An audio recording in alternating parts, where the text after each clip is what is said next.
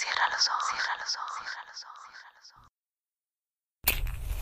Si escuchas que alguien se acerca, no temas. Todo estará bien.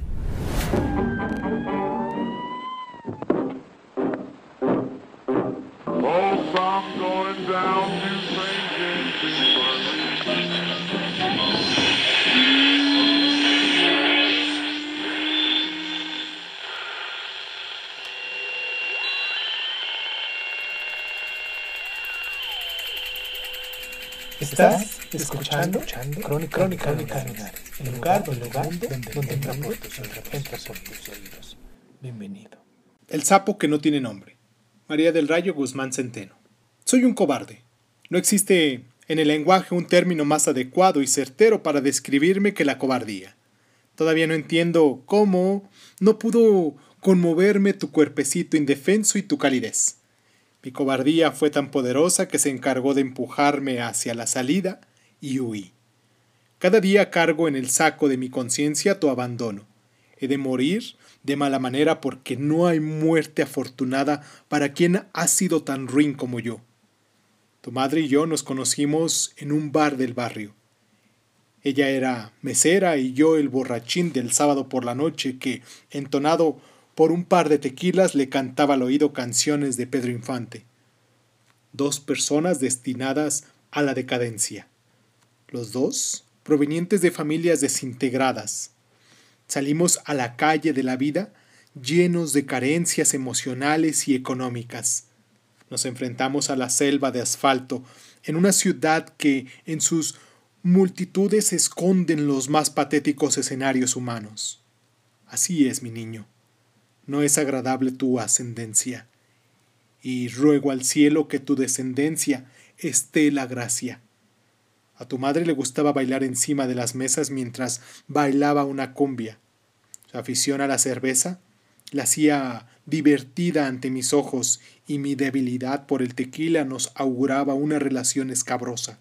Dos jóvenes que vivían en búsqueda de la inconsciencia sobreviviendo con trabajos temporales no podían ofrecerle un futuro a nadie cuando ni ellos mismos lo tenían. Para ella y para mí, la prioridad era conseguir el diario. No había que conseguir un mañana. Con tener suficiente para pagar la renta del cuarto de vecindad y para comer y beber lo necesario, ya estaban cubiertas nuestras cuotas de requerimientos cotidianos. No aspirábamos a más. Tus abuelos paternos eran vendedores de fruta en los mercados sobre ruedas de la colonia. Tu madre creció entre cebollas y coles, orinando en las coladeras de las esquinas y estirando la mano a algunos fuereños que osaban pisar esa tierra de nadie. Mis padres eran campesinos, originarios de Michoacán, que buscando una mejor vida, vinieron a la capital para encontrar una mejor muerte.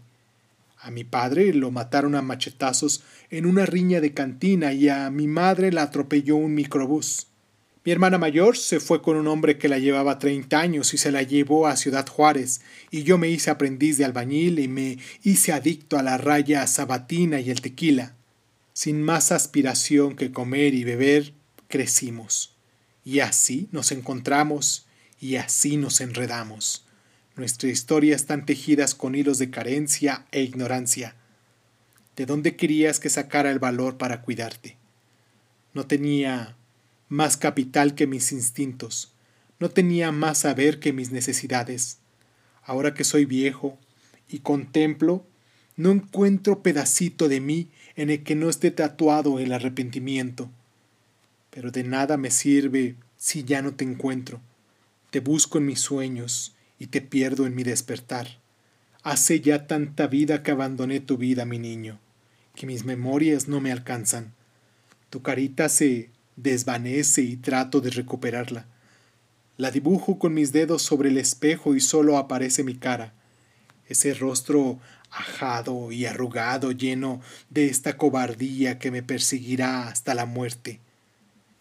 No digo mi nombre ni el de tu madre porque tampoco conozco el tuyo, porque lo que hice tampoco tiene nombre, pero he de escribir nuestra historia para que se me salga un poco del dolor de mis vísceras.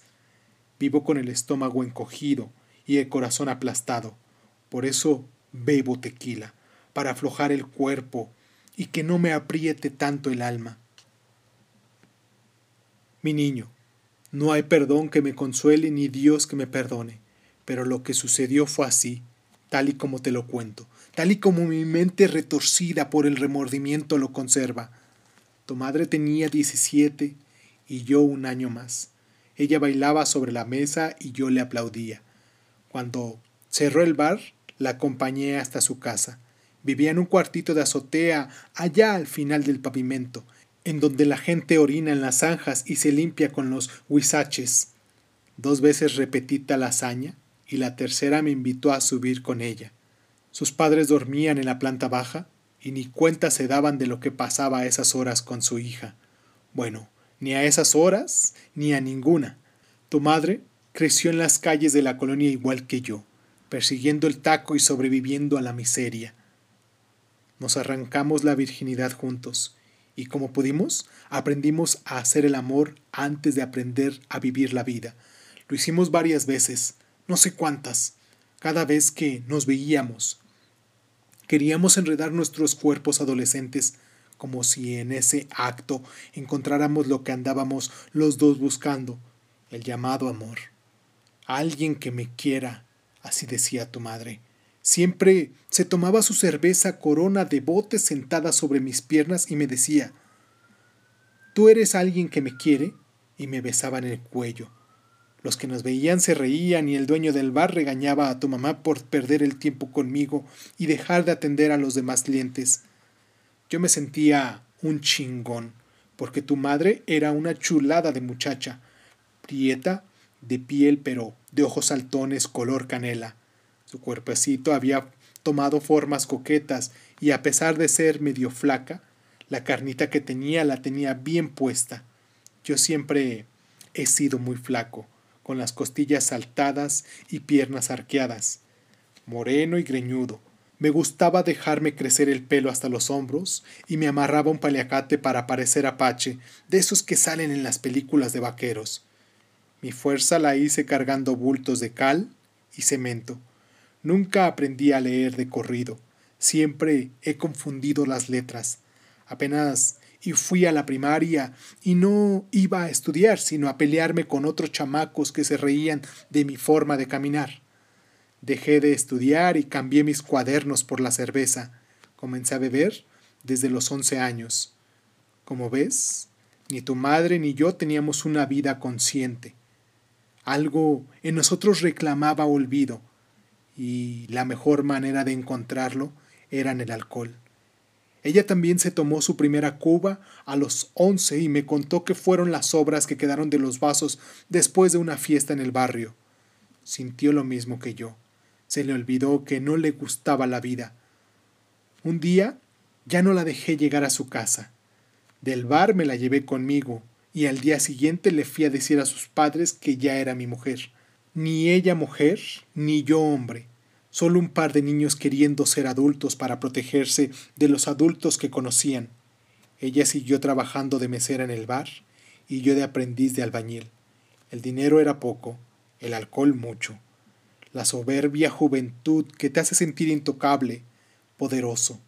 Con un kilo de tortillas y un catre con dos cobijas nos sentíamos plenos. Ella no me pedía más. Así era feliz. Eso era mucho para quien nunca tuvo nada. Conservar lo que se tiene se convierte en la meta, y ni pensar en tener más porque eso cansa. Y en esas estábamos cuando una mañana, antes de irme al trabajo, me dice que está embarazada. Ahí, en ese momento, fue la primera vez que me invadió la cobardía. Recorrió todo mi cuerpo y se metió en mi torrente sanguíneo se regó por todos mis órganos internos y me convertí en un inútil. No supe qué decir ni qué hacer, así que opté por decir que a mi regreso hablaríamos. Regresé de madrugada y borracho. No quise enfrentarme a esa responsabilidad. Y así evadí por varios días el asunto, hasta que tu madre estalló en llanto y se paró en la puerta con los hombros abiertos para no dejarme salir. Y ese fue el primero de los muchos pleitos que se acumularon en los siguientes meses. Me volví callado y frío con ella. Llegaba tarde y me salía muy temprano. No soportaba su vientre crecido ni su olor distinto. Las mujeres embarazadas huelen diferente. Comenzó a roncar por las noches y yo me despertaba bañado en sudor de pánico. Cuando sus padres se enteraron, cambiaron mucho con ella y comenzaron a buscarla. Le llevaban comida y la visitaban. A mí eso me molestaba. Me molestaba llegar y encontrar a mi suegra metida en mi casa. Me molestaba escuchar a tu madre quejarse de todo. Comencé a verla fea, gorda, y me alejé completamente. Fue esa la antesala de mi huida magistral, esa huida eterna que me mantiene huyendo hasta el final del camino, envuelto en desosiego hasta el último día de mi vida. Mi niño, no supe lo que hacía, pero ahora que lo sé, quiero que sepas que mi desconsuelo es permanente. Me ha acompañado por muchos años y estará conmigo hasta la muerte. Soy un cobarde y no tengo otro nombre más que ese. Tu madre se empezó a desmejorar mucho con el embarazo. Dormía todo el día, ya no pudo trabajar y el dinero escaseaba cada día más. Una partera que vivía a unas cuadras de la casa la fue a visitar una noche y me dijo que la veía muy mal, que tal vez el niño nacería antes de tiempo. También me dijo Ustedes son unos niños y apenas si pueden con su vida. ¿A qué traen otra criatura al mundo? Deberían regalarlo cuando nazca. Yo sé de una señora que anda buscando quién le dé un niño. Yo no dije nada. La miré salir de la casa, pero sus palabras se metieron en mi cabeza como una esperanza. Qué pensamiento más ruin y cobarde, mi niño querido. Pero tengo que ser honesto contigo y decirte lo que soy y cómo fueron las cosas. A los pocos días llegó tu abuela materna y me dijo que veía mal a tu madre. No sé si para asustarme o en su intento por hacerme reaccionar, me dijo que si algo le pasaba a su hija, ella no iba a cuidar nietos de nadie, que ese niño iba a ser mi responsabilidad y que fuera pensando en cómo arreglármelas yo solo. Palabras llenas de amenaza para un cobarde como yo. ¿Qué querías que hiciera contigo, niño mío, si no sabía ni siquiera qué hacer conmigo mismo? Llegaste en una ventosa noche de marzo, una noche obscura con un cielo sin estrellas. Los alaridos de tu madre taladraron mi cabeza y salí corriendo a buscar a la partera. La mujer llegó envuelta en su rebozo, con unas tijeras en la mano y unos paños de algodón en la otra. Me pidió hervir agua y arrimar cobijas. Naciste a las dos y veinte de la madrugada. Tu madre murió a las cuatro quince de ese mismo día. Para quienes se les mueren sus seres queridos sin asistencia médica, en la miseria y en la ignorancia, solo quedan preguntas y enigmas en el trayecto. Hasta el día de hoy, no entiendo por qué tu madre murió. La partera solo hizo su trabajo. Esperó a que la agonía de tu madre concluyera para luego decirme Se hizo lo que se pudo. Tú no vas a poder cuidar al niño.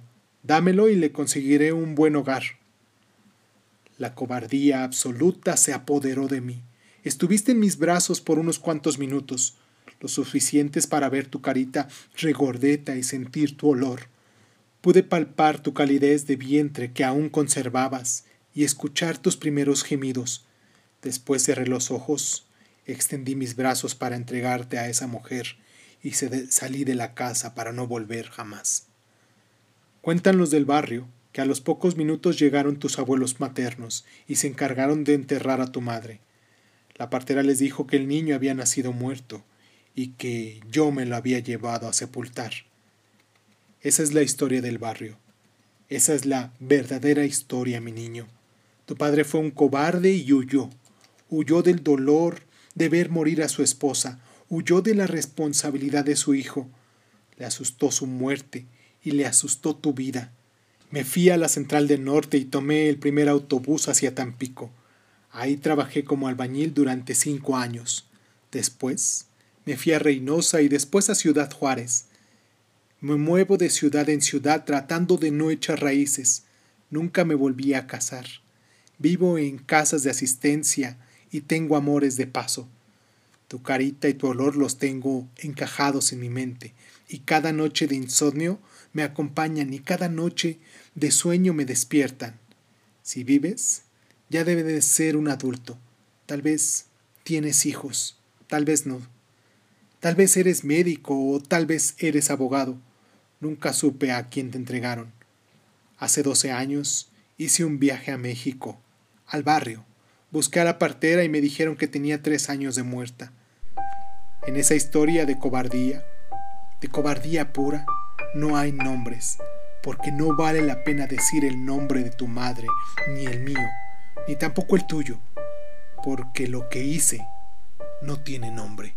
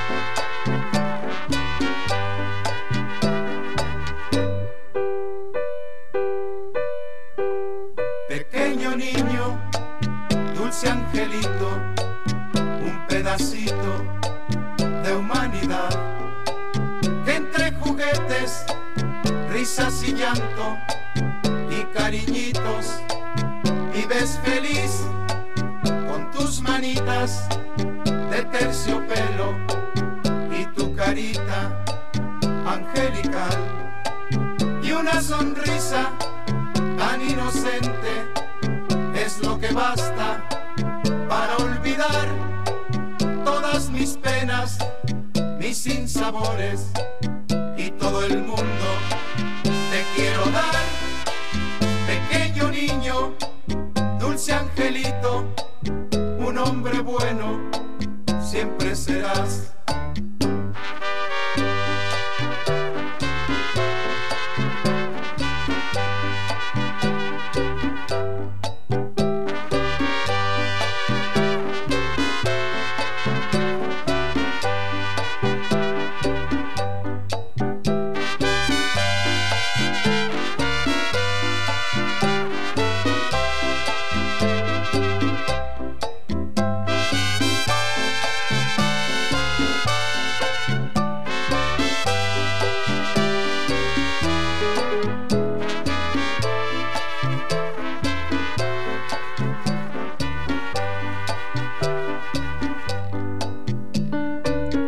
Permite, Señor, te implore y te pida, por medio de tu poder y tu grandeza, que guíes a mi hijo en su sendero y lo transformes en un hombre digno y verdadero.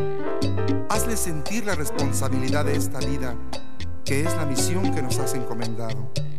Y si no es mucho pedirte, dale, Señor, un poco de tu sabiduría inagotable para que aprenda a conocerte, aprenda a conocerse y conocer a los demás.